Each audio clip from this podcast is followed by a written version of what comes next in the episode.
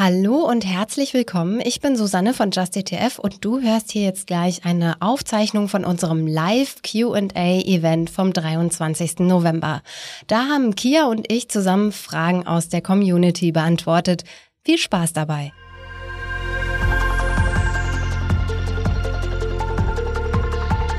Hallo zusammen, ich bin Susanne von JustETF und heiße euch sehr herzlich willkommen in unserem ersten Live Q&A. Und ich freue mich wirklich sehr auf euer Feedback, auf eure Fragen und mit euch zusammen live gehen zu können. Und das Beste ist, ich mache das nicht alleine, sondern zusammen mit meinem Kollegen Kia. Hallo Kia, schön, dass du da bist. Hi Susanne, freue mich auch sehr, dass ich heute mal wieder hier mit dabei sein kann auf YouTube und mit dir gemeinsam die Community-Fragen beantworten kann. Aber bevor es losgeht, noch der obligatorische Disclaimer. Alles, was wir hier machen, ist natürlich keine Beratung, keine Empfehlung. Das würde ja auch herzlich wenig Sinn machen, weil wir kennen natürlich eure spezifische Situation nicht. Genau. Und außerdem wäre das auch schön blöd, weil wir sagen ja auch immer, ihr braucht niemanden, der euch sagt, was ihr zu tun habt, ähm, vor allen Dingen, wenn ihr dann vielleicht gar nicht selber so richtig wisst, was diese Person euch empfiehlt, sondern uns ist es wichtig, euch das Wissen an die Hand zu geben, dass ihr selber entscheiden könnt, was für euch am besten passt, wie ihr euer Geld eben selbst am besten anlegen könnt. Und ähm, ja, ihr könnt eure Fragen in die Kommentare schreiben. Ich sehe schon, dass die ersten Hallo sagen. Hallo Steve, hallo Dragon. Ähm, ja, wir haben aber auch ein paar Fragen schon vorbereitet. Genau, wir haben unter anderem in unserem Online-Seminar Fragen gesammelt von euch. Äh, das ist übrigens perfekt für alle Anfänger unter euch. Also wenn ihr da mal äh, einen Blick drauf werfen wollt, da erklären Susanne und ich wirklich alles, was ihr über ETFs wissen müsst. Klickt da gerne mal rein. Fangen wir an. Mhm, genau. Ähm, übrigens über den QR-Code, den ihr da eben gesehen habt, äh, könnt ihr euch auch ähm, reinwählen, aber ihr findet es auch ansonsten auf unserer Webseite unter den Events. Ähm, diese Frage, die ich ja schon mal für euch eingeblendet habe zum Thema Sparpläne, ähm, und Einmalanlage. Sowas in der Richtung bekommen wir häufiger als Frage in verschiedensten Kombinationen. Also zum Beispiel, ob man erst eine Einmalzahlung machen kann und dann einen ETF-Sparplan draufsetzen kann oder ob man umgekehrt in einen Sparplan dann auch eine Einmalzahlung machen kann. Und die Kurzantwort ist ja, klar, kein Problem. Ähm, worauf ihr achten solltet, ist natürlich, vor allen Dingen, wenn ihr erst anfangt mit äh, einer Einmalzahlung, dann solltet ihr natürlich darauf achten, dass der ETF sparplanfähig ist, den ihr euch dann eben aussucht. Weil klar, wenn ihr eine Einmalzahlung tätigt und dann ist der ETF hinterher gar nicht sparplanfähig, wäre das ein bisschen unpraktisch. Das könnt ihr übrigens in den ETF-Profilen auf unserer Webseite sehen. Also wenn ihr zum Beispiel dann eben auf unsere Seite in der Suche euch einen ETF ausgesucht habt, dann ähm, könnt ihr da oben im Profil dann eben auch sehen, ob der für euren Broker auf sparplanfähig ist oder nicht. Ähm, das soweit zur ersten Frage oder hast du noch was zu ergänzen, Kia? Dazu nicht, aber eine spannende Frage kam auch im äh, Vorfeld noch rein, nämlich zum Thema Emerging Markets. Die blenden wir auch mal hier ein. Und da hat jemand gefragt, aktuell noch in, in Emerging Markets investieren oder sie äh, lieber sein lassen. Ähm, ja, und da gibt's natürlich kein richtig oder falsch. Äh, wichtig für euch ist, mit Emerging Markets könnt ihr natürlich äh, euer Investment breiter aufstellen. Ihr habt Schwellenländeraktien mit drin und nicht nur die Industrieländeraktien. Ähm, und ja, klar, die sind die letzten zehn Jahre schlechter gelaufen, wenn man jetzt einfach nur MSCI World und MSCI Emerging Markets miteinander vergleicht. Aber wir raten immer dazu, längere Zeiträume euch anzuschauen und wenn ihr Entscheidungen trefft, auch über längere Zeiträume dabei zu bleiben. Es kann immer mal sein, dass ein Faktor, in diesem Fall dieser Political Risk Faktor, äh, sich nicht in höheren Renditen niederschlägt und dann äh, so ein MSCI Emerging Markets auch mal dem äh, Industrieländerbruder sozusagen hinterherläuft. Aber ähm, das ist aus unserer Sicht nicht per se ein Grund oder ein schlechter Grund, um das äh, sozusagen dann davon abhängig zu machen, weil wir wissen ja nicht, was in den nächsten zehn Jahren passiert. Da kann es ja genauso gut sein, dass Emerging Markets, äh, so wie ich meine in den 90er Jahren, und Anfang der 2000er besser laufen als Industrieländeraktien. Ich habe hier eine Frage von Max zum Thema, ähm, ob jetzt, wenn man verschiedene ETFs auswählt, ähm, zum Beispiel eben in einem Weltportfolio, ob die vom gleichen Anbieter stammen sollten, ähm, solange die Indexfamilie gleich ist. An und für sich würde ich jetzt erstmal sagen, dass das ähm, keinen großen, also wichtig ist tatsächlich zu sagen, eben, dass der Index stimmt. Also wenn man eben MSCI nimmt, dass man dann eben auch bei ähm, ja, MSCI World, MSCI Emerging Markets zum Beispiel ähm, eben auswählt und das nicht mischt, weil es unter Umständen sein kann, dass ähm, dann eben unterschiedliche ähm, ja, Unternehmen dann eben ähm, anders gewichtet sind und man sich dann ein Klumpenrisiko reinholt, was man vielleicht gar nicht möchte. Bei den Anbietern würde ich sagen, dass es tendenziell jetzt nicht so den großen ähm, Unterschied sein sollte. Eben, es hängt eben vor allen Dingen vom, vom, von dem Index ab, den man wählt. Genau, als Beispiel äh, wäre hier vielleicht Südkorea zu nennen. Das äh, Land wird von MSCI als Schwellenland geführt und von FTSE als äh, Industrieland. Und wenn man die dann mischt, die beiden Indizes, zum Beispiel jetzt FTSE Developed mit MSCI Emerging, hat man halt ähm, in beiden äh, Südkorea drin.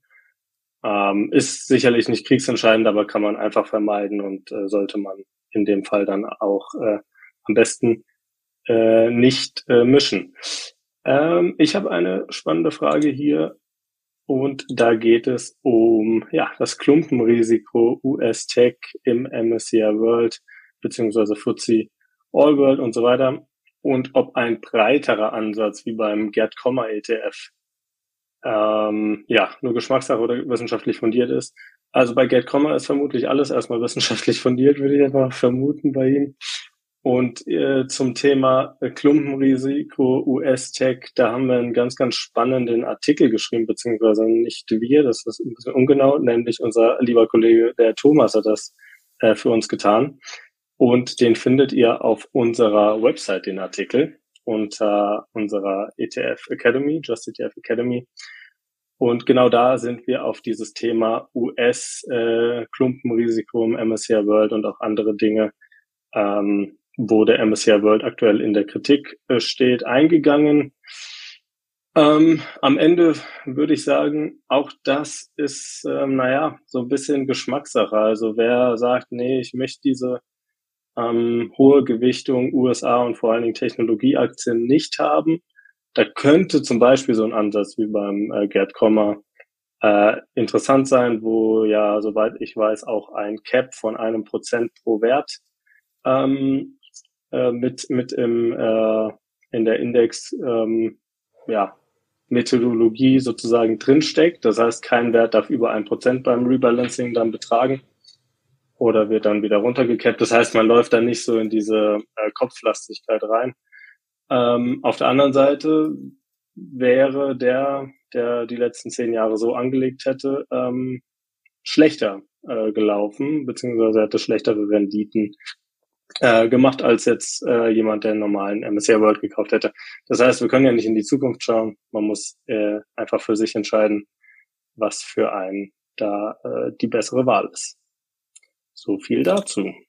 Da ich nebenher die äh, Kommentare gescrollt habe, ähm, bin ich mir nicht ganz sicher, ob ich das, ähm, ob ich mich jetzt oder dich jetzt wiederhole.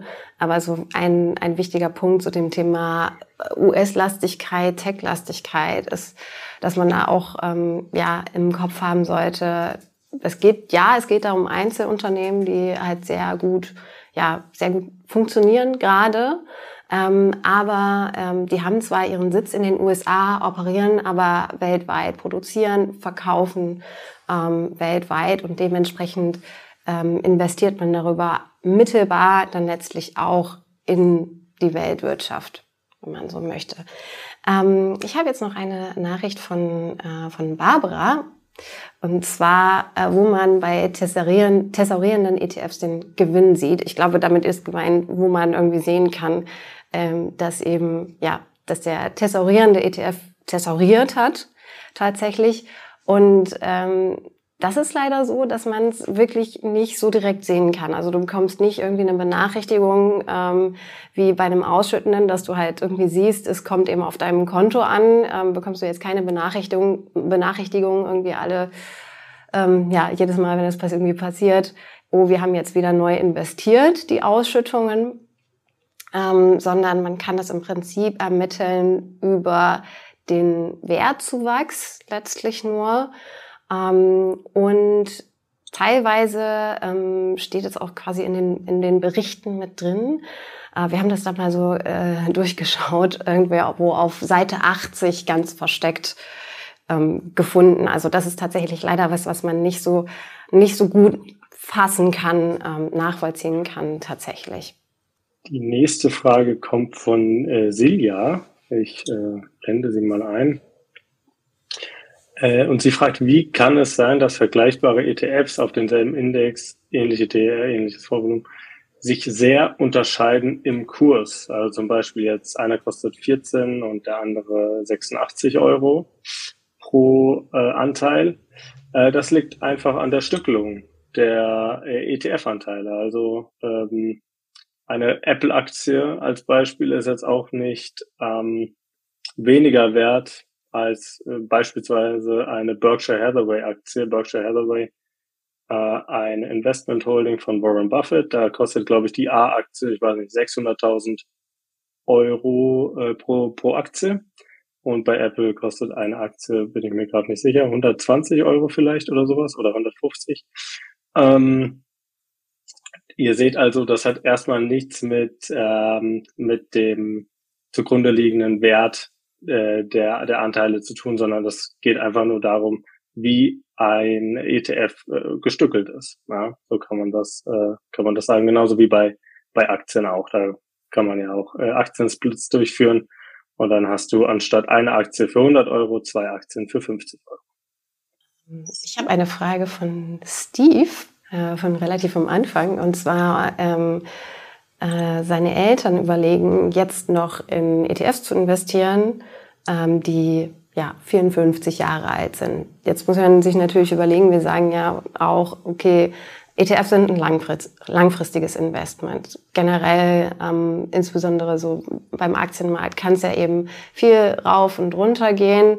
Ähm, und diese Schwankungen muss man auch ein Stück weit eben ausgleichen können. Das heißt, ein langfristiges Investment ist da einfach ja, ein langfristiger Horizont. Also wenn du irgendwie in, äh, in drei Jahren oder so dein Geld brauchst, um ähm, ein Haus kaufen zu können, ähm, ist es wahrscheinlich tatsächlich eher nicht geeignet.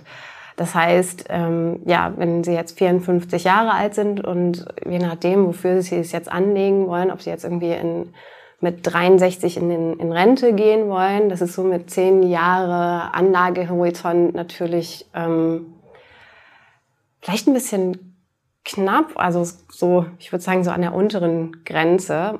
Ähm, aber auf der anderen Seite weiß ich natürlich nicht, was irgendwie noch ähm, für andere Möglichkeiten bestehen. Zum Beispiel ja noch andere, ähm, ja, andere Vermögenswerte bestehen, so dass eben ähm, tatsächlich die ja, Verbrauchsphase sozusagen ähm, erst später anfangen würde, weil man erstmal sich ähm, auch auf andere Vermögenswerte stützen kann. dann würde das, das natürlich die Situation etwas entspannen generell zu dem Thema, ähm, ja, was man so in dieser ja, ähm, Verbrauchsphase dann später eben auch beachten sollte ähm, im Vergleich zur Ansparphase. Da hat äh, Kia auch ein äh, Interview mit äh, Dr. Gerd Kommer geführt. Ähm, so im April war das, ne? Kia, glaube ich. Also ähm, um auch zu wissen, was man da in dieser Phase beachten sollte, ähm, wenn das für euch ein Thema ist, dann schaut da auf jeden Fall gerne mal rein. Das kann gut sein, dass es im April war. Ich weiß es leider nicht mehr so ganz genau, aber es ist ein paar Monate her. Genau.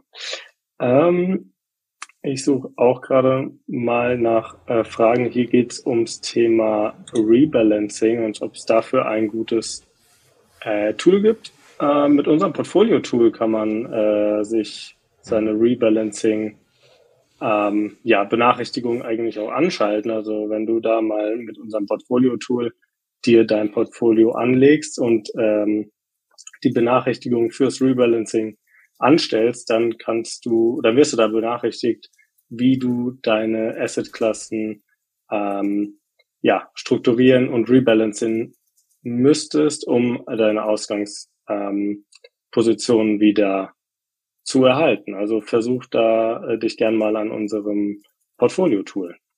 Ich habe eine Frage von Dominik zum Thema Steuern bei Auflösung eines ETF-Depots. Dazu gleich auch nochmal unser äh, Disclaimer, so zu ganz persönlichen Fragen auf jeden Fall unbedingt auch nochmal einen Steuerberater ähm, zu Rate ziehen, ähm, weil wir natürlich jetzt nichts irgendwie zu der spezifischen Situation sagen können.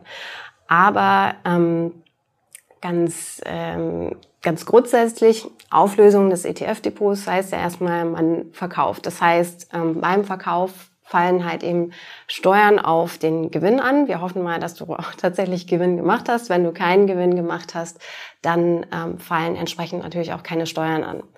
Dann ist es so, dass ähm, wenn du zum Beispiel nur thesaurierende ETFs hast, hast du unter Umständen Vorabpauschale bezahlt. Ähm, Thema Vorabpauschale ähm, und Rebalancing kommt übrigens nächste Woche ein äh, Interview mit Saidi, also stay tuned. Ähm, das ist, glaube ich, auch nochmal ganz interessant zu wissen. Also Vorabpauschale bei tesaurierenden ETFs hat man in den letzten Jahren ähm, nicht so viel zahlen müssen, wirklich, aber ähm, vielleicht in den Jahren vorher, wenn, also je nachdem, wie lange man ETFs vielleicht schon hält. Das heißt, wenn da eben ähm, Vorabpauschale gezahlt worden ist für die tesaurierenden ETFs, dann ähm, wird es auch schon mal verrechnet. Dann ähm, wurde da das Thema 30 Prozent Teilfreistellung auf Aktien-ETFs angesprochen. Ähm, tatsächlich ähm, gibt es da die, die Möglichkeit, dass es eben eine solche 30-prozentige Teilfreistellung gibt, also dass man dann quasi, dass quasi 30 Prozent von dem Gewinn dann auch nochmal ja, freigestellt sind, also dass man darauf keine Steuern zahlen muss. Ob das bei dem ETF tatsächlich der Fall ist, kannst du auch in den ETF-Profilen sehen. Also ähm, du müsstest dir eben die ähm, ETFs aus deinem Depot mal raussuchen und gucken, ähm, welche das sind und ähm, das eben zum Beispiel eben, eben auf unserer Webseite aus abgleichen, nachschauen, ob das da tatsächlich eben der Fall ist, dass da eben diese Teilfreistellung gilt. Ähm, und ansonsten hat man halt den Freibetrag. Gut, wenn du tatsächlich sagst, du löst das ganze Depot auf, je nachdem, wie viel da drin ist, das weiß ich natürlich nicht, ähm, dann landest du wahrscheinlich ähm, über dem Freibetrag. Der liegt ja leider nur bei 1000 Euro pro Person pro Jahr. Ähm, wenn du verheiratet bist und, ähm, und ein gemeinsames Depot hast, dann bist du eben bei den 2000 Euro, weil das natürlich für beide Partner gilt. Ähm, aber wenn es tatsächlich so auf einen Schlag ist, eine Depotauflösung, dann ähm, liegst du da ja wahrscheinlich drüber. Ähm, von daher vielleicht eben wirklich mal schauen, mit dem Steuerberater gucken, ähm, ob es sinnvoller ist, falls die Möglichkeit besteht, das eben zu stückeln ähm, und eben über einen längeren Zeitraum zu verteilen. Kommen wir zur äh, nächsten Frage. Übrigens ähm, werden unsere QR-Codes super äh, gescannt. Das freut uns sehr. Können wir hier äh, einblenden für euch, wenn ihr Fragen zu bestimmten Themen oder Artikeln äh, habt. Ähm, kommen wir zur nächsten Frage von Barbara. Wie viel ETFs machen Sinn für ein gutes Depot und worauf muss man achten? Ähm, ja, also auch da gibt es keine Pauschallösung. Äh, man kann das äh, theoretisch alles auch mit einem ETF lösen. Es gibt ähm, ETFs, die global in Schwellenländer und Industrieländer anlegen und sogar noch Small Caps mit abbilden. Das heißt, das ist wirklich eine All-in-One-Lösung. Man kann ähm, hatten wir vorhin auch das Thema USA-Gewicht äh, und so weiter. Wenn man das ein bisschen regulieren will, dann kann man das auch mit Regionen-ETFs machen. Das heißt, du kaufst ein äh, ETF für Nordamerika, ein für Europa, ein für Asien und so weiter. Und dann kannst du ähm, deine Gewichtung eigentlich sehr, sehr individuell auch äh, für dich anpassen. Äh, kostet aber natürlich auch ein bisschen mehr Zeit, Aufwand, Rebalancing ist aufwendiger und so weiter und so fort. Deswegen, das kann man auch davon abhängig machen, äh, wie viel äh, ja, Kapital steht zur Verfügung, wie viel Geld möchte ich in meinen Sparplan packen. Wenn das 100 Euro sind, ähm, würde ich dazu tendieren, das alles in einen ETF zu packen. Man kann das ja wenn das Depot wächst, auch nach und nach auch immer weiter individualisieren. Aber für den Beginn erstmal einer und äh, eigentlich reicht das auch aus meiner Sicht. Manchmal ist weniger mehr. Ja, das passt, glaube ich, auch ganz gut zu der Frage von Alexander, ähm, zu, ähm, ja, was man tun soll, wenn man nur einen ETF in seinem Portfolio haben möchte. Hallo übrigens an alle, die jetzt äh, neu dazugekommen sind. Ich freue mich sehr, dass ihr auch da seid. Schreibt unbedingt eure Fragen äh, in die Kommentare mit rein, damit wir die beantworten können. Ähm, ja, also tatsächlich, wenn man jetzt sagt, irgendwie nur ein einziger ETF in seinem Portfolio, das kann man tatsächlich auch machen, eben wenn man ähm, äh, gerade für, für den Anfang ist das ähm, sicherlich eine ganz gute Idee, dass man es nicht zu kompliziert macht. Ähm, und da sollte man eben darauf achten, dass es ein breit gestreuter Welt-ETF ist ähm, ganz typische Namen sind hier so MSCI World oder FTSE All World. MSCI World, ähm, für alle, die vorhin noch nicht so ganz dabei waren oder neu dazugekommen sind, ähm, der steht ja gerade so ein bisschen in der Kritik. Ähm, dazu sollte man auch wissen, der Name World führt ein bisschen in die Irre, äh, weil er zwar in sehr viele Länder auf der Welt anlegt, ähm, aber nur in die Industrieländer. Also nur, es sind auch immer noch 23 Länder und 1500 Unternehmen ungefähr. Also das ist schon auch ein, ein Brett. Ähm, Länder, die dabei sind, ähm, klar, USA kennt jeder, Kanada, ähm, aber auch Israel, ich glaube Neuseeland, wenn ich es äh, richtig im Kopf habe. Also ähm, durchaus weltweit, aber Schwellenländer wie zum Beispiel Brasilien ähm, oder China sind jetzt da nicht mit dabei. Ähm, also das sollte man im Kopf haben bei einem sogenannten FTSE All World. Ähm, da ist es tatsächlich so, da sind auch Schwellenländer mit drin. Ähm, einfach sich da mal ein bisschen ähm, mehr einfuchsen und gucken, was zu dir am besten passt. Aber eben, wie gesagt, wichtig ist so das Thema breit gestreut, wenn es tatsächlich nur einer sein soll und nicht irgendwie dann auf einen spezifischen Themen-ETF gehen, ähm, sondern eben auf diese breite Diversifikation achten. Ja, und Themen-ETF ist ein gutes Stichwort für unsere nächste Frage. Da geht es nämlich um einen Themen-ETF und zwar den bekannten Global Clean Energy ETF. Der ist relativ groß und äh, Markus fragt, äh, sollte ich den jetzt verkaufen und in einen breit gestreuten ETF investieren? Ähm, auch wieder so ein Thema, glaube ich, äh, ich glaube, der hat äh, performance-technisch nicht so viel Spaß gemacht, ja. Also ähm, das stimmt schon. Aber grundsätzlich, ohne jetzt auf diesen ETF äh, speziell eingehen zu wollen, weil da können wir keine und werden wir keine Empfehlung zu, zu aussprechen, äh, allgemeingültig einfach die Aussage, breit gestreut ist tendenziell immer besser. Themen, da spricht wirklich nichts dagegen, aber dann bitte äh, gut dosiert und nicht ähm, zu viel in ein, in ein Thema und dann einfach vielleicht vorher überlegen, okay, ich habe ein breites ETF-Portfolio und dann habe ich irgendwie 10, 15 Prozent noch in Themen-ETFs. Da kann man dann äh, die Themen äh, abdecken, von denen man überzeugt ist. Ergänzend dazu, ähm, das könnte man so als Core Satellite Strategie bezeichnen, ähm, wenn man eben tatsächlich Spaß hat, sich auch so ein bisschen so in Themen reinzufuchsen. Und wenn man jetzt überzeugt ist, meinetwegen, vielleicht nicht Clean Energy, aber meinetwegen AI ist ja Hype-Thema. Okay, ich will da auch mit dabei sein. Bist du auch, selbst wenn du einen Welt-ETF hast, da sind auch Nvidia und Co. drin. Also du bist da auch mit investiert, aber wenn du da tiefer rein willst, mehr möchtest, dann ähm, kann so eine Core-Satellite-Strategie interessant sein. Und dafür haben wir auch einen Artikel ähm, auf unserer Seite, der sich damit ganz ähm, ja, intensiv auseinandersetzt. Ähm, auch so ähm, ja ein bisschen erläutert, welche Verteilungen ähm, man da andenken kann, ähm, welche Risiken bestehen, was es vielleicht auch auf der Kostenseite, Kosten-Nutzen-Seite ähm, bedeutet. Also das ist sicherlich auch ganz interessant zu wissen. Ähm, Aktienmessi Steve sagt, ähm, warum kaufen... Schöner Name, muss man sagen. Ja, finde ich auch. Warum kaufen die erfolgreichsten Investoren auf unserem wunderschönen Planeten keine ETFs? Dem würde ich widersprechen. Soweit ich weiß, hat Warren Buffett durchaus auch, ähm, äh, auch ETFs. Ähm, Äh, ich glaube nicht in seinem persönlichen Portfolio, aber ähm, was er für seine Frau angelegt hat, wenn ich, wenn ich das nicht ganz falsch in Erinnerung habe. Also, ähm, ich, ja. Ja, äh, vielleicht kurz dazu. Äh, für die Frau auch, aber auch im persönlichen äh, Firmendepot. Also Berkshire Hathaway äh, hat auch durchaus S&P 500 ETFs äh, im Portfolio, also breit gestreut. Da hat er hat er auch überhaupt nichts dagegen.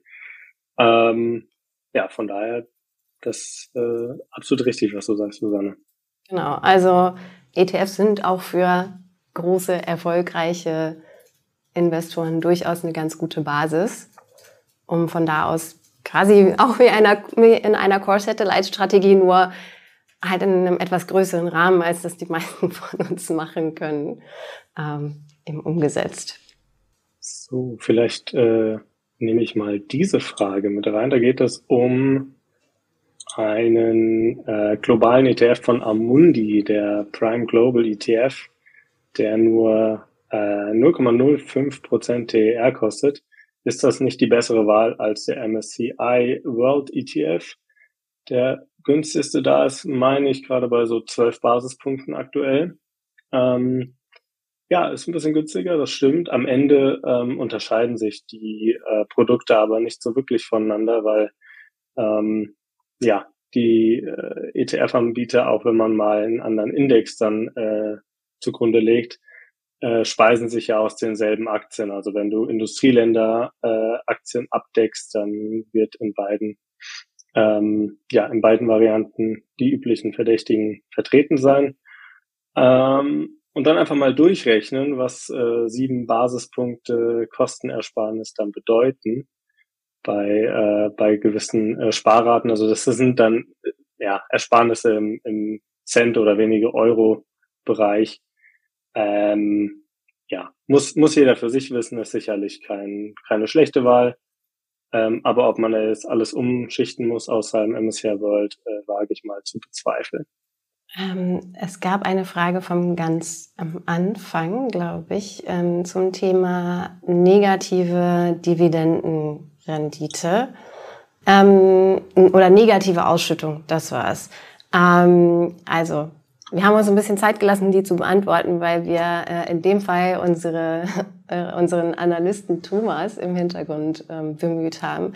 Und ähm, ich sage äh, euch mal, was er uns ähm, dazu mitgeteilt hat. Also die negative Dividendenbuchung ist auf eine sogenannte Reklassifizierung durch die Gesellschaft zurückzuführen. Das bedeutet, dass die Gesellschaft nach Abschluss des Geschäftsjahrs ähm, die Geldmenge aus Dividenden und Kapitalrückflüssen umverteilt. Das sind bei kanadischen oder das ist bei kanadischen und US-Unternehmen relativ normal und wird in der Regel jährlich durchgeführt.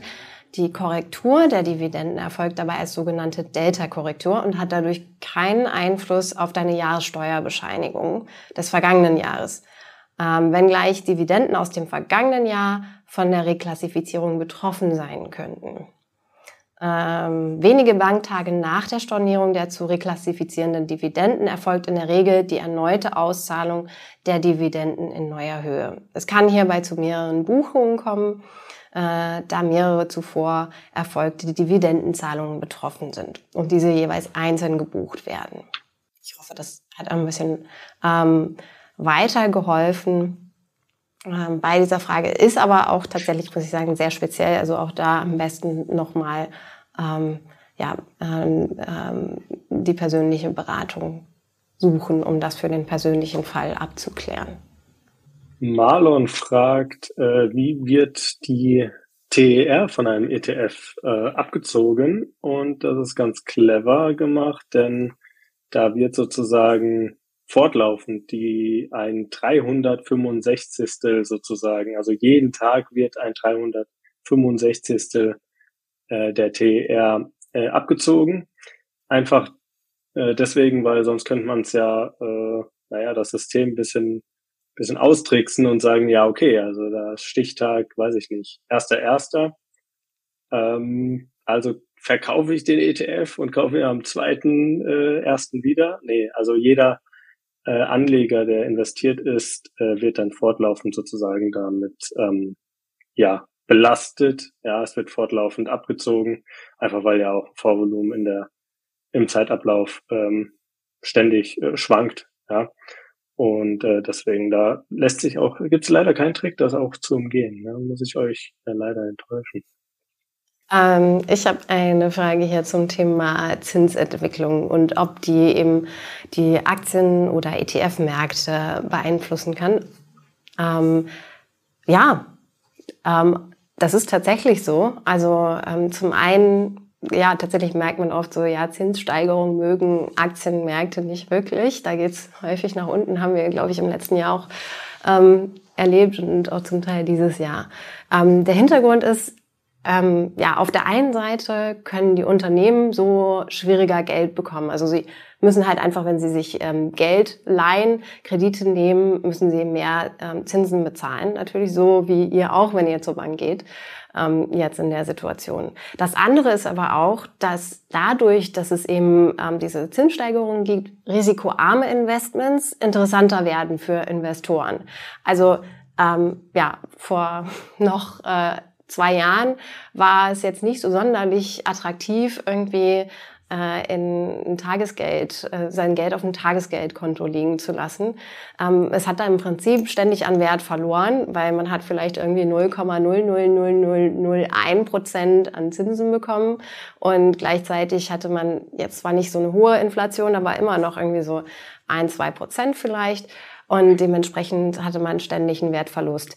Jetzt sind die ja, Zinsen zum Beispiel auf das Tagesgeldkonto ja, schon deutlich attraktiver, zum Teil mit vier Prozent. Könnt ihr euch übrigens auch auf unserem Tagesgeldvergleich, wir haben dazu ein Video und wir haben das natürlich auch auf unserer Webseite immer aktuell, könnt ihr euch dann da anschauen und mal durchrechnen, was für euch am besten passt. Also, ähm, da sind eben, habt ihr alle mitbekommen, die Zinsen halt gestiegen und gleichzeitig ist ja die Inflation nach unten gegangen. Also rein theoretisch, wenn du zum Beispiel vier Prozent aktuell bekommst, ähm, weil du vielleicht Neukunde bist, und ähm, ja, wir haben ja gehört, die Inflation aktuell im Euroraum liegt bei 3,8 Prozent. Da habe ich plötzlich ein Plus davor. Ich habe 0,2 Prozent. Okay, das ist jetzt nicht wahnsinnig viel, aber ähm, ja, es, es ist halt schon einfach ein riesengroßer Unterschied zu noch vor zwei Jahren der Situation. Und ähm, gleichzeitig ist es auch durchaus so, dass wir ein Comeback der Anleihen erleben. Auch dazu haben wir gerade ja auch ein Video gehabt mit ähm, Gerd Kommer. Ähm, schaut da auf jeden Fall mal rein, wenn euch das Thema Anleihen interessiert. Auch die sind ja nicht so risikoreich wie jetzt zum Beispiel Aktieninvestments. So, lange Rede, kurzer Sinn. Ähm, für Investoren ist es halt dadurch interessanter, dass jetzt eben plötzlich diese risikoarmen Investments attraktiver werden ihr Geld da reinzupacken. Und dann ist natürlich entsprechend weniger Geld da, um das in ähm, ja, Aktien, in Unternehmen zu stecken.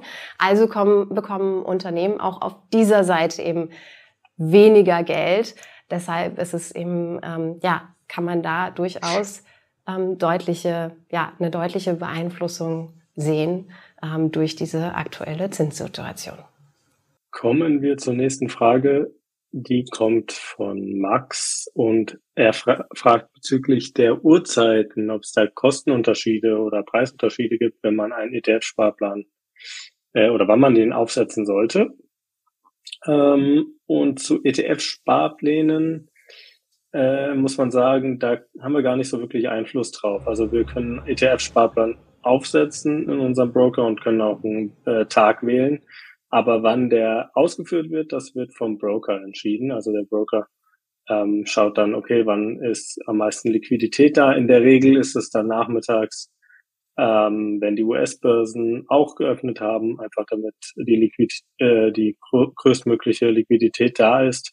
Und dann wird äh, in der Regel nachmittags äh, der Sparplan ausgeführt. Ähm, wenn ihr jetzt einen Einzelkauf tätigen wollt, egal ob Aktien oder ETFs, dann absolut, wie du es hier, hier schreibst. Achtet auf äh, die Handelszeiten, macht das nicht irgendwie, weiß ich nicht, ähm, abends in der Bar um 10 Uhr noch über, über die Trading-App oder so, am besten noch außerbörslich oder sowas. Da zahlt ihr dann unter Umständen hohe, hohe Spreads, sondern tagsüber zu den normalen Handelszeiten. Gerd fragt, ob es lohnenswert ist, unserer Meinung nach von einem bereits seit anderthalb Jahren bestehenden MSCI World in den FTSE All World umzuschichten. Okay, da gibt es ein paar, paar verschiedene Aspekte. Also anderthalb Jahre ist tatsächlich kein wirklich langer Anlagehorizont für diese Art von Investment.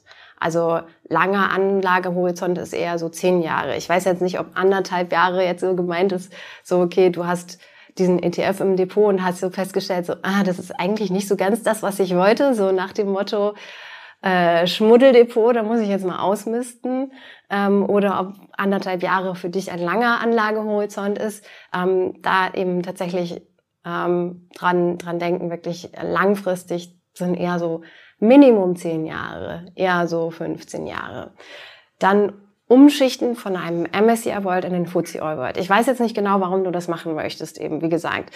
Ob jetzt die Idee dahinter steht, dass ja der MSCI World eben keine Schwellenländer beinhaltet und der FTSE All World schon. Ähm, da, wenn, wenn das der Punkt, tatsächlich der springende Punkt ist, dann, ähm, also dass du auch in, in Schwellenländer investieren willst, ähm, dann ist es unter Umständen auch eine Lösung, stattdessen eben zu sagen, ich investiere noch zusätzlich in einen Schwellenländer-ETF, also zum Beispiel in einen ähm, MSCI Emerging Markets, dann bist du auch in derselben Indexfamilie. Ähm, und also wenn du halt umschichtest, musst du halt natürlich dann eben bedenken, umschichten bedeutet, du verkaufst und kaufst neue Anteile. Das heißt, A, du hast ähm, ja je nachdem ähm, Gewinne oder Verluste. Verluste hoffentlich nicht, aber äh, wenn du halt Gewinne hast, musst du die, je nachdem wie viel es ist, versteuern. Ähm, das heißt, da würde dann unter Umständen was abgezogen werden und natürlich durch den Verkauf und den Neukauf entstehen Kosten, die deinen Gewinn dann eben auch nochmal schmälern. Also unter Umständen macht es dann eher Sinn, ähm, das eben ähm, noch weiter einfach liegen zu lassen. Aber wie gesagt, ich weiß jetzt nicht genau, was da eben bei dir tatsächlich der Hintergrund ist, weshalb du das machen möchtest. Aber wenn es eben darum geht, einfach nur Schwellenländer reinzunehmen, ähm, ja, denk doch mal drüber nach, einfach einen Schwellenländer-ETF dir rauszusuchen und da zusätzlich zu investieren. Kommen wir zur nächsten Frage von Patrick Ivan und er fragt, ob es sinnvoll ist, äh, in einen MSCI World einen, einen Nasdaq 100, S&P 500 und Eurostox 600 äh, zu investieren. Ähm, ja, das ist so ein Fehler, der leider ganz oft passiert.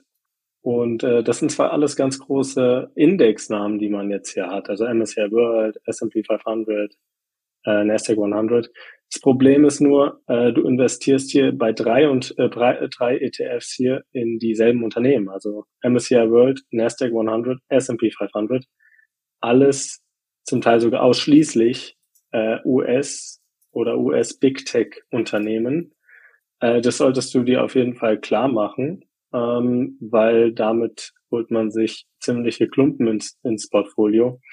Und das kann auch mal nach hinten losgehen, wenn man dann durchgerechnet 80 Prozent in äh, Apple, Microsoft und ähm, Meta hat sozusagen.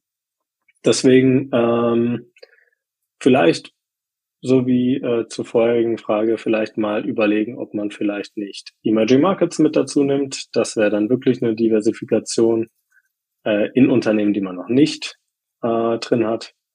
Ähm, aber Nasdaq 100, S&P 500 und MSCI World äh, ist schon ein arger Klumpen.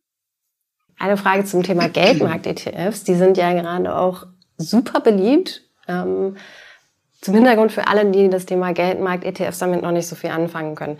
Also man nennt sie auch Tagesgeld-ETFs, weil sie sich orientieren im Prinzip ähm, an dem Zinssatz, ähm, der auch für Tagesgeldkonten gilt. Ähm, also Geldmarkt-ETFs sind ähm, Anleihen-ETFs mit sehr kurzfristigen ähm, Anleihen. Das heißt, ähm, ja, also das eine ist, dass sie sich, dass ja, man da auch eine sehr stabile Entwicklung hat. Also du hast keine hohe Volatilität, du hast dabei dann natürlich auch nicht wahnsinnig viel ähm, ja, Gewinn ähm, der oder wahnsinnig viel Rendite am Ende, aber es ist eben auch eine Möglichkeit, eben so den risikoarmen ähm, Portfolioanteil zu ja, bestücken.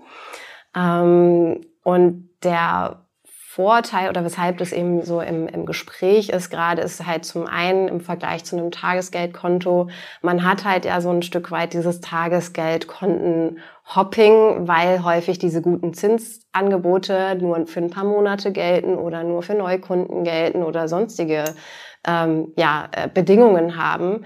Und ähm, bei einem ähm, ja, Tagesgeld-ETF ist das eben ähm, in dem Sinne anders, weil es eben ein ETF ist und der eben beständig eben diesem, ähm, diesem Zinssatz folgt.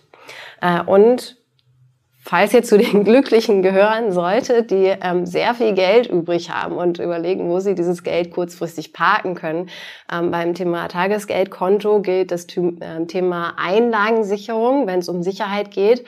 Ähm, das heißt, ähm, es gibt einen gewissen Betrag, ähm, der quasi, ja, wo es quasi eine, eine, eine rechtliche äh, Zusicherung gibt, dass im Falle der Pleite der Bank eben äh, du dein Geld trotzdem bekommst. Und dieser, äh, das ist aber limitiert eben bis auf 100.000 Euro. Das heißt, wenn du mehr als 100.000 Euro zur Verfügung hast, herzlichen Glückwunsch, dann ist es eben auch ähm, sicherer, eben, äh, diesen Betrag anderweitig zu investieren, weil man eben ähm, oder man hat eben nicht diese, dieses Problem mit der Einlagensicherung, die eben bis zu dem Betrag von 100.000 Euro gilt.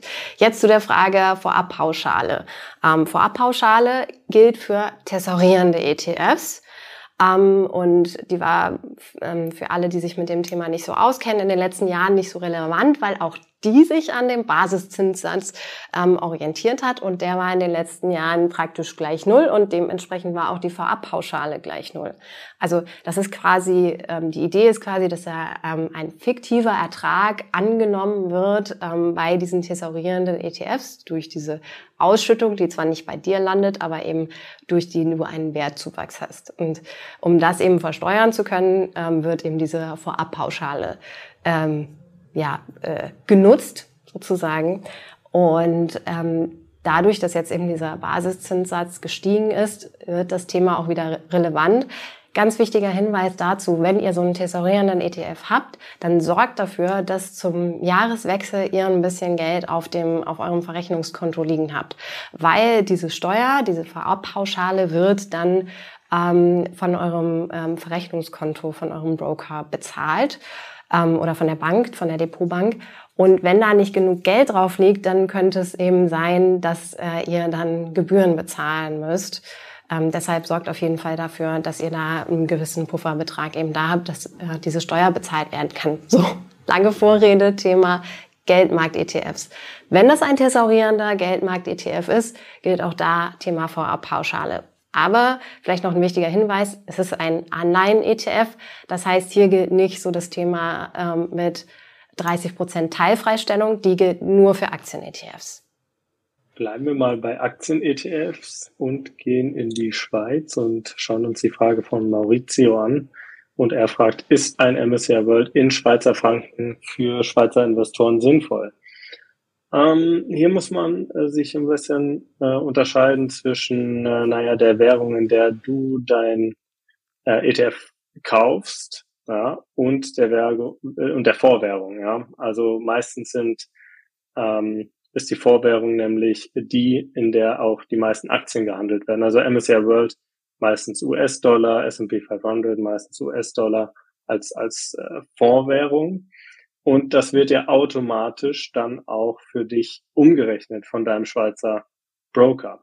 Ähm, von daher, welche Währung jetzt beim MSCI World dran steht, ist für dich erstmal egal. Das ist für uns Euro-Investoren ähnlich. Wir können einfach einen MSCI World kaufen, der wird umgerechnet von unserer Depotbank, egal ob der jetzt in, ähm, in US-Dollar oder in Euro äh, als Vorwährung ähm, gelistet ist. Ähm, ein anderes Thema ist das Thema Währungssicherung, also Hedge. Wenn du jetzt sagst, ich möchte jetzt eine Währungssicherung drin haben, dann ist das äh, sozusagen eine zusätzliche äh, Hedge gegen, gegen äh, Währungsschwankungen, Fremdwährungsschwankungen. Ähm, da solltest du aber wirklich aufpassen mit, weil langfristig äh, kann das auch durchaus mal gegen dich laufen. Und eine solche Versicherung kostet natürlich auch immer Geld. Ähm, zu dem Thema haben wir aber auch einen Artikel geschrieben, wenn du da tiefer einsteigen möchtest. Das haben wir jetzt hier oben auch eingeblendet für dich. Ähm, also kurz gesagt, äh, die Vorwährung ist erstmal nicht so kriegsentscheidend. Egal ob für Euro, Schweizer Franken, US-Dollar-Investoren. Zu dem Thema ähm, ja, Risiken absichern, äh, finde ich, gibt es auch einen, ähm, ja, einen, einen sehr schönen Merksatz. Ähm, Rendite ist die Belohnung dafür, dass du bereit bist, ein Risiko einzugehen. Und in dem Moment, wo du Risiken reduzierst, ähm, ist es in den meisten Fällen auch so, dass du eben weniger Rendite dann am Ende hast. Also Rendite und Risiko hängen auf jeden Fall auch immer zusammen. Ähm, wie sehen ideale Anleihen-ETFs als Sicherheitsanker für das Depot aus? Ähm, grundsätzlich eigentlich relativ simpel. Ähm, du musst vor allen Dingen auf zwei Sachen achten, nämlich einmal auf die Bonität von entweder dem Staat oder dem Unternehmen, in das du, also dem Einzelunternehmen, ähm, dem du eine solche Anleihe eben gibst, wobei bei dem Anleihen-ETF ist es ja auch verteilt, aber, aber grundsätzlich eben darauf achten, dass die Bonität sehr hoch ist, ähm, AAA ist die höchste Stufe, die es da gibt. Und ähm, sie sollten kurzlaufend sein. Ähm, also eben nicht eine lange Laufzeit haben von irgendwie zehn Jahren oder so. Das erhöht auch eben wieder das Risiko. Also im Prinzip ist es wirklich sehr simpel, auf die Bonität achten und gucken, dass es kurzlaufende Anleihen sind. Und dann hast du einen guten Sicherheitsanker im Portfolio. Kommen ja, Rendite ist Schmerzensgeld, kann man auch ja. sagen. Aber ich finde äh, erst, Belohnung erst kommen die Schmerzen, schöner. dann das Geld. genau. Hat Costolani, glaube ich, mal gesagt. Äh, kommen wir zu Michael und zu seiner Frage. Und da geht es darum, ich möchte in zwei ETFs jeweils 3000 Euro investieren und einen Sparplan mit 30 Euro pro Monat erstellen. Wann würdet ihr das am besten machen? Ähm, ja, da sind wir wieder beim Thema Market Timing. Und Market Timing davon halten wir jetzt äh, relativ wenig, denn wir wissen ja alle nicht, was kommt. Ähm, rein statistisch gesehen ist es tatsächlich so, dass es am besten ist, wenn du sofort die 3000 Euro jeweils investierst, weil ähm, ja statistisch gesehen äh, mehr positive als negative Tage an den Börsen äh, vorherrschen. Das heißt, je mehr, je früher du dabei bist, desto mehr Rendite ähm, auf die gesamte Haltedauer ähm, hast du. Wir haben ja auch einen äh, Market Timing Artikel, wo du tiefer ins Thema einsteigen äh, kannst, den wir dir einblenden. Also kurz gesagt, ähm, wir würden vom Market Timing abraten, weil äh, man kann das, man kann das einfach nicht timen. Beziehungsweise ich habe noch niemanden kennengelernt, der das zuverlässig könnte. Und wenn ich selber könnte, dann würde ich nicht eure Fragen beantworten, sondern viel Geld damit verdienen, glaube ich. Äh, aber ja, deswegen. Am, am besten ähm, gleich mal alles investieren und dann den Sparplan drauf. Genau.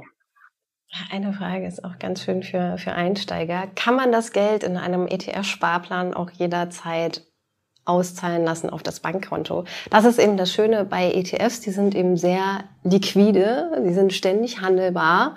Ähm, das heißt, ähm, ja, in dem Moment, wo du es ähm, verkaufst, bekommst du es tatsächlich eben auch auf dein Konto. Nicht so wie irgendwie bei Festgeld, wenn du irgendwie Festgeld hast, dann bist du eben tatsächlich auch für, für den Zeitraum tatsächlich limitiert ähm, und ähm, kannst eben, ja, das Geld ist eben einfach blockiert und du kannst nicht darauf zugreifen.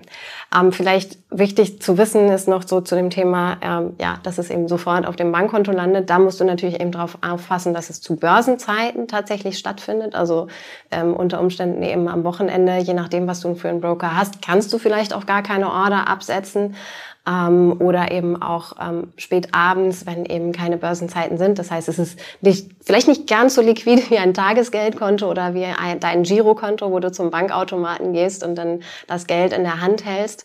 Aber eben so in dem Moment, wo dann eben wieder Börsenzeiten sind, ähm, wird dann eben deine Order ausgeführt und ähm, du hast dann eben das Geld auf deinem Verrechnungskonto und je nachdem musst du es dann eben auch noch auf ein anderes Konto verschieben, damit du dann eben ähm, ja das auf deinem Girokonto meinetwegen zum Beispiel liegen hast.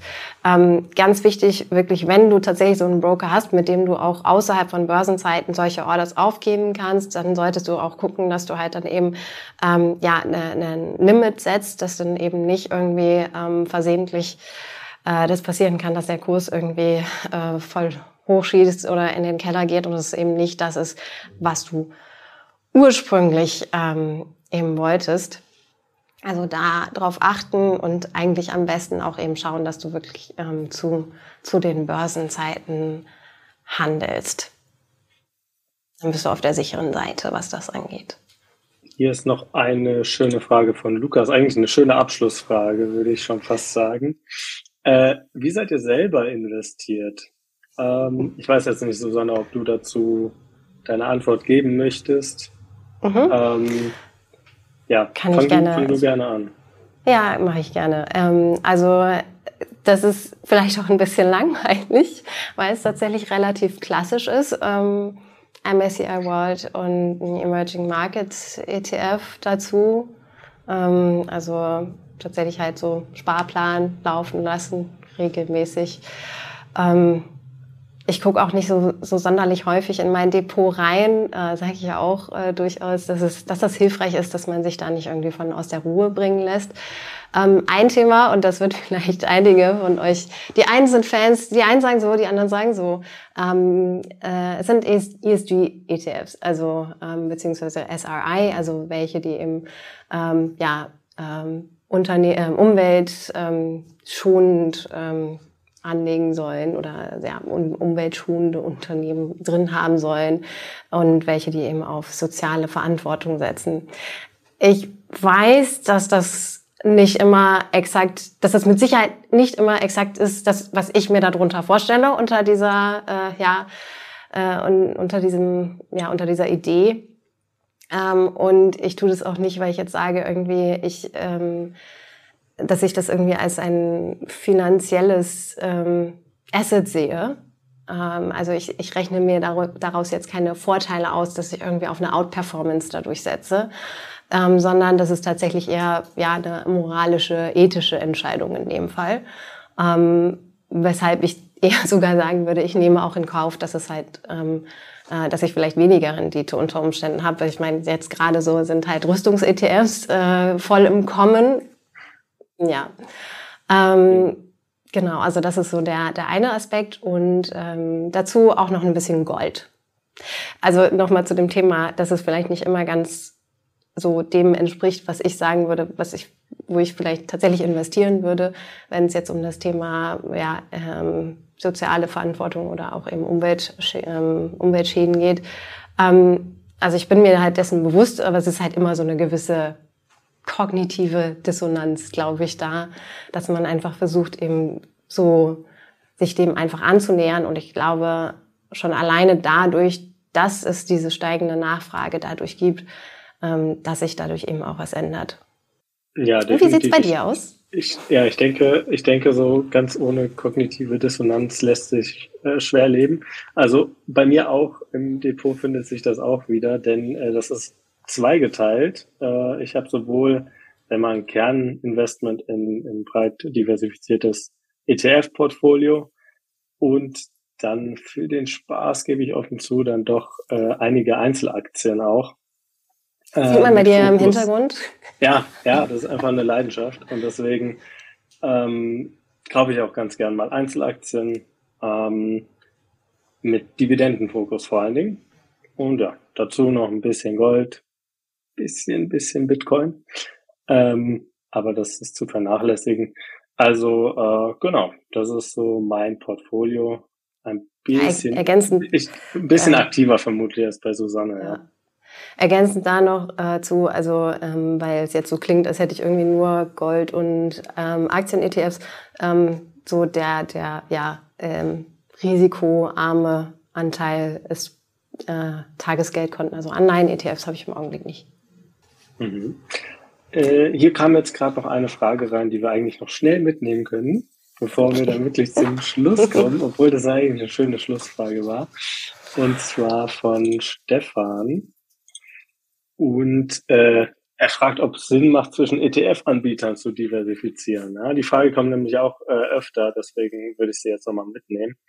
Ähm, kurz gesagt, äh, nein, eigentlich macht das keinen Unterschied, weil ähm, du bist ja, äh, das ist alles Sondervermögen. Es ist einfach nur, du musst dir ein bisschen vorstellen, man kann das als, äh, als Vergleich ganz gut nehmen. Wenn du eine Immobilie hast und einen Hausverwalter hast, dann, und die Hausverwaltung geht pleite und du musst einen neuen Hausverwalter suchen, dann gehört die Immobilie ja trotzdem dir. Und genau dasselbe ist eigentlich, äh, das ist, ist der Fall auch mit ETFs. Ähm, ob jetzt iShares das für dich managt oder Vanguard das für dich verwahrt, äh, sollte das, das ist relativ unwahrscheinlich, aber sollte einer von denen da pleite gehen, würdest du dein Geld natürlich äh, vom Insolvenzverwalter dann zurückerhalten. Das ist alles Sondervermögen, äh, fällt nicht in die Insolvenzmasse und das kannst du dann reinvestieren. Gut. Ja, ich habe noch eine Frage an dich. Was machst du ja. eigentlich am 5. Januar? Am 5. Januar äh, bin ich vermutlich ungefähr wie du sehr, sehr aufgeregt, denn Aha. am 5. Januar haben wir was Großes für euch geplant, nämlich unser Just ETF Kickoff 2024. Das geht los um 16 Uhr und da werden wir einige Hochkaräter als Gäste äh, dabei haben, unter anderem Gerd Kommer und Andreas Beck. Also da freue ich mich schon sehr drauf, oder Susanne? Und Fortuna Lista, nicht zu vergessen. Die ist zum Beispiel auch da mit dabei. Genau. Und mit denen werden wir darüber sprechen, was das neue Jahr so bringt. Und ähm, ja, ihr könnt auch eure Fragen an unsere Experten stellen. Also seid unbedingt live dabei am 5. Januar um 16 Uhr geht's los. Alle Infos dazu findet ihr auch nochmal auf unserer Landingpage, die wir euch in der Beschreibung verlinken werden, damit ihr da eben auch direkt hinfindet. Und ähm, ja, wir freuen uns auf jeden Fall, euch dann da zu sehen. Ähm, Vielen Dank hier, dass du heute wieder dabei warst äh, und natürlich auch vielen Dank an alle im Hintergrund, an Andi, an Thomas, an Anja, an Ben und Jonas, ähm, die uns hier geholfen haben und natürlich auch ganz, ganz großen Dank an euch, dass ihr zugeschaut habt. ähm, ganz großen Dank an euch, dass ihr zugeschaut habt und uns eure Fragen gestellt habt. Ähm, ja, wir hoffen, es hat euch weitergeholfen und Spaß gemacht und ähm, wir hoffen, wir sehen euch bald wieder. Und bis dahin wünschen wir euch viel Erfolg beim Anlegen und bis zum nächsten Mal. Bis dann. Ciao.